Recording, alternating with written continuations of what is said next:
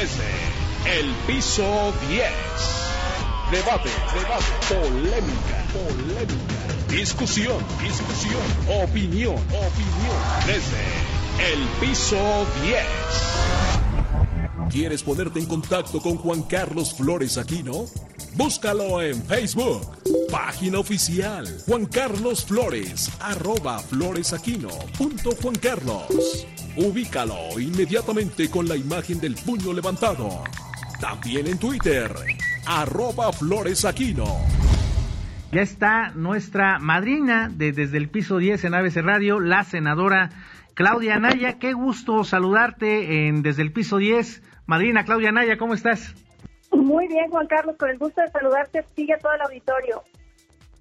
Gracias, senadora. Pues ya nos enteramos que finalmente, como lo anticipábamos desde hace ya algunos meses, desde hace algún tiempo, el trabajo que has hecho eh, por tu estado, por Zacatecas, pues finalmente eh, es reconocido no solamente por un partido, sino por varios de ellos y estamos, eh, sabemos que ya estás como candidata al gobierno de Zacatecas, senadora Claudia Naya.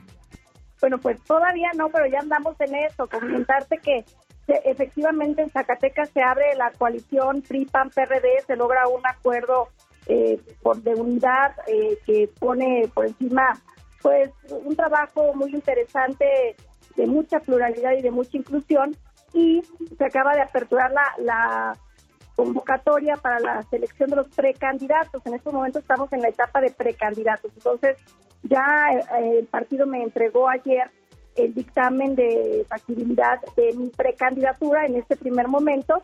Vamos a pasar una etapa al interior del partido y posteriormente ya eh, pasando esa etapa sería eh, la candidata de unidad por los tres partidos políticos, pero todo va corriendo en su tiempo y en su forma jurídica. Qué bueno que nos lo aclaras, eh, senadora, porque ya andábamos aquí anticipando. Y bueno, también se encuentra Luis Carriles en la línea telefónica. Adelante, Luis.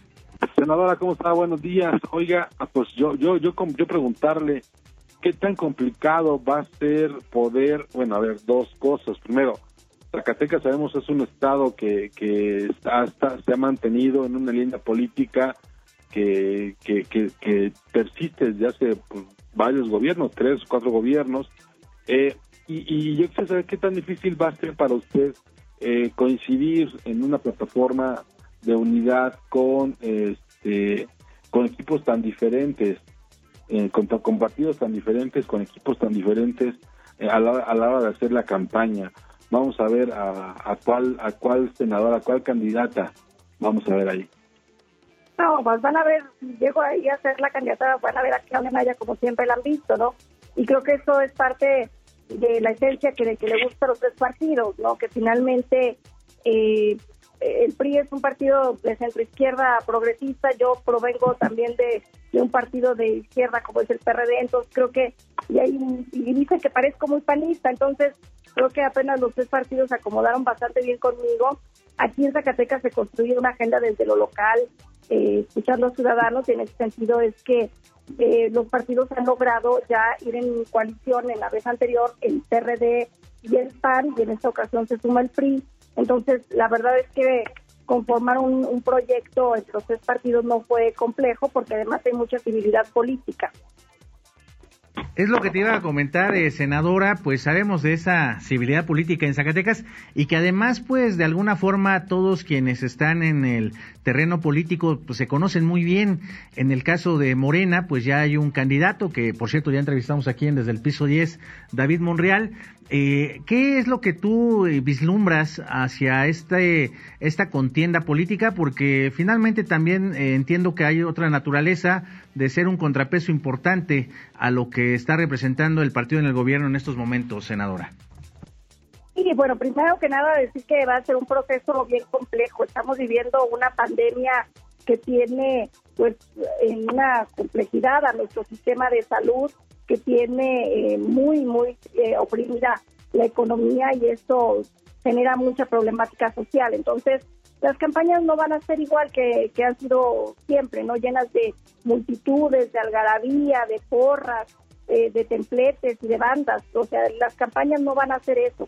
Tienen que ser campañas muy mesuradas, eh, campañas muy resilientes de, la problemática que está viviendo la población y sobre todo muy enfocadas no en promesas, sino en puntuales objetivos de cómo resolver las problemáticas que estamos enfrentando. Entonces, yo creo que por ahí se van a conducir las campañas en este 2021 porque es imposible que, que los ciudadanos tengan en radar, en el chip, eh, temas tan complejos como es este propio de la pandemia, el tema de la seguridad o el tema económico y que los partidos políticos se encuentren en una rebatinga de poder, sino más bien tienen que los partidos políticos concentrarse en generar estas alternativas de solución que a la población le generen certezas, porque si bien es cierto, eh, la situación es que promesas pues es fácil de hacer en cada campaña, pero la gente ya no se las cree. La gente ya cada vez eh, es más exigente y es también evalúa más, es más objetiva, entonces y creo que esa, esa parte va a ser interesante vivirla porque van a ser campañas más aéreas, ¿no? Campañas más a través de las redes sociales, de los medios de comunicación, por esa imposibilidad de tener un contacto eh, cercano con la gente como era en las campañas anteriores. Entonces, hay que acostumbrarnos a este escenario, que ya lo vivimos en 2020 con las campañas que hubo en Coahuila y en Hidalgo, pero pues bueno, estas elecciones son las más grandes que va a tener el país en una situación de pandemia. Sin duda eh, va, a estar complejo, pero muy interesante, sobre todo ver, quién construye mejor esos escenarios. Eh, senadora, ¿qué tan imbatible es desde tu punto de vista? ¿Qué tan imbatible es Morena? ¿Qué tan imbatible va, va a ser el candidato Monreal ahí? ¿Qué tan, qué tan, qué tanta diferencia va a ser en el, en el, este, en el equilibrio institucional? Digo, uno estaría esperando, no sé, una elección más pareja, pero bueno, tenemos un presidente volcado hacia su partido, volcado hacia sus políticas, que un día sí y otro también este, remarca su, marca, ¿no? O sea, presenta sus este sus temas y, lo vemos interviniendo en prácticamente todo. Entonces, ¿qué tan difícil va a ser para ti este contrarrestar esto? Bueno, efectivamente creo que el presidente acaba de tener que actuar con muchísima prudencia y responsabilidad porque eh, finalmente él es el jefe del Estado mexicano, no es el presidente de Morena. Eh, tiene que cuidar mucho la investidura presidencial y sobre todo salvaguardar la integridad de la elección. Entonces, en ese sentido, creo que el Instituto Nacional Electoral tiene un gran reto eh, para trabajar en coordinación con, con la presidencia de la República para lograr que exista de menos equidad en la contienda y eso significa un piso parejo en donde no tengamos a gobernadores porristas o a un presidente porrista eh, para los candidatos. Nosotros, este es un tema de los ciudadanos. Los ciudadanos deben de tener esa posibilidad de tener eh, sin un empañamiento de vidrio, digámoslo así, sin una eh, sin un pepegrillo de conciencia diciéndoles qué hacer, eh, tienen que, ellos que evaluar objetivamente a sus candidatos si es de Morena vencible o no vencible, claro que lo es. Lo demostraron las elecciones del 2020 en Hidalgo y Coahuila, en donde Morena no, pues no gana gran cosa, la verdad. En Coahuila más bien no gana nada. Entonces, eh, creo que también en Zacatecas nadie es invencible. El candidato que va a ser el candidato de Morena, eh, David Monreal, ha perdido en dos ocasiones la gobernatura del Estado. Entonces, eh, pues no, no, yo no tengo esa percepción de invencibles, ¿no? Yo creo que por el contrario, esta elección va a ser competitiva y esta elección pues, va a ser precisamente de las confianzas de los ciudadanos para quienes sean los candidatos finalmente.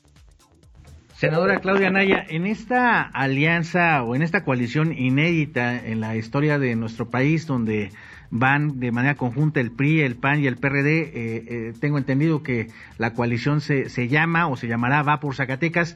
¿Cuáles son los tiempos eh, que están establecidos?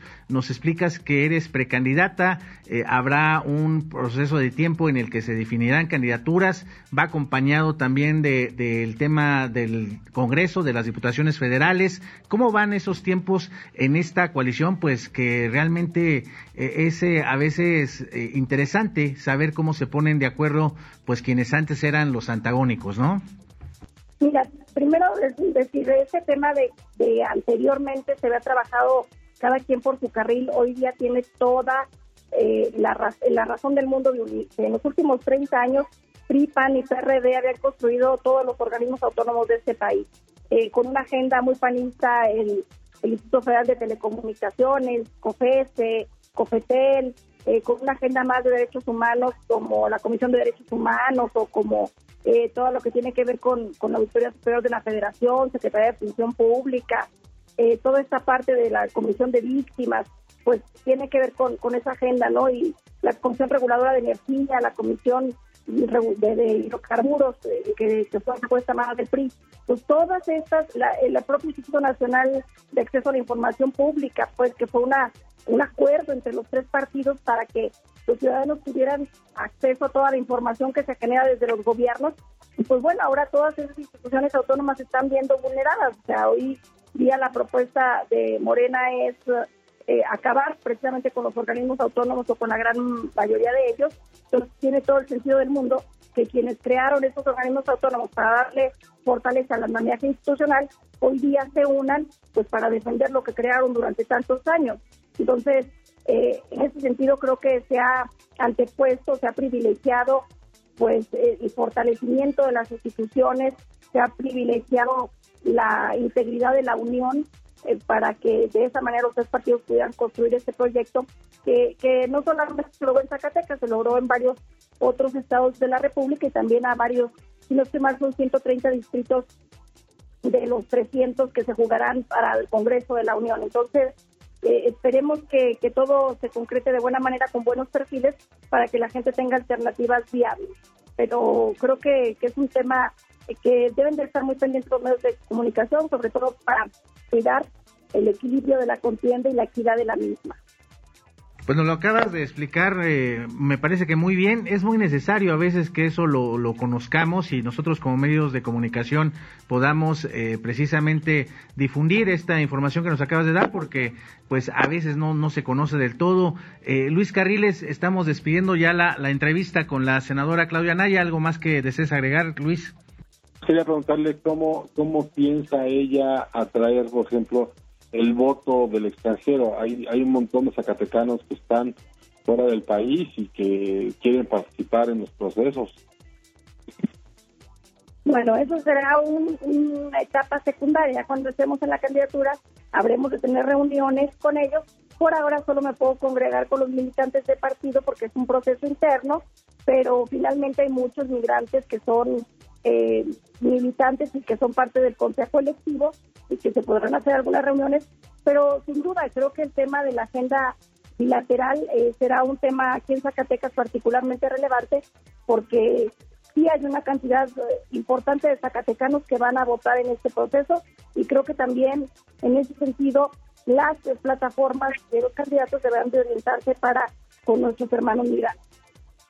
Pues te agradecemos mucho estos minutos para ABC Radio, Organización Editorial Mexicana, senadora Claudia Naya, y por favor vamos a estar muy pendientes de cómo se da este proceso de la coalición Va por Zacatecas y eh, pues esperamos que eh, esperemos que tengamos noticias tuyas en un futuro muy próximo, senadora.